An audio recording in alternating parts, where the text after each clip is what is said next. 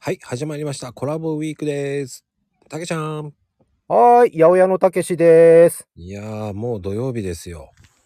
早いね 気がつけばですよ。ー。いやー、毎日やるって面白いですね。ね、しかもね、たった3分なんですけど、うん。意外とね、うん。いや、ほら、話す内容とか尽きるんじゃないかなとかはね、実は思ってるんですけどね。尽きてますいや、全然。まだ、 話足りない。あありがたいわ。うん。だから、だって、いろいろまだね、うん、話してない内容なんて山ほどありますからね。うん。あの、ね、この間音楽の話って言っても、どういう音楽を聴くんですかあのね、僕自身、若い頃っていうのは、うんあの、基本的には邦楽でした。っていうか、あの、TM サウンド、要は TM ネットワークをずーっと追ってきたんですよね。あ僕ー、自身頭はネットワークね。うん、だから、 それもあの、そのゲットワイルドが流行った頃、まあ、それは当然それ知ってるんですけども、それよりもっと前ですね。ああ。ほんと古い、古い時代。うん。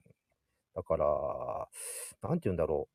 テクノ、テクノの時代。そうそうそうそうそう。それこそあれですよ、あの光のイリュージョンで音楽を楽しむっていうのが始まった頃って言えばいいのかな。うー。うんん、だから、あれはもうあまりにもセンセーショナルで、いまだに心に刺さった感じのまま、で、そのままずっと音楽が結局続いてる感じですかね。ああ、じゃあ、簡単に言うと、あの、坂本龍一さんのね、あの、うん、ね、YMO とか、あそうね。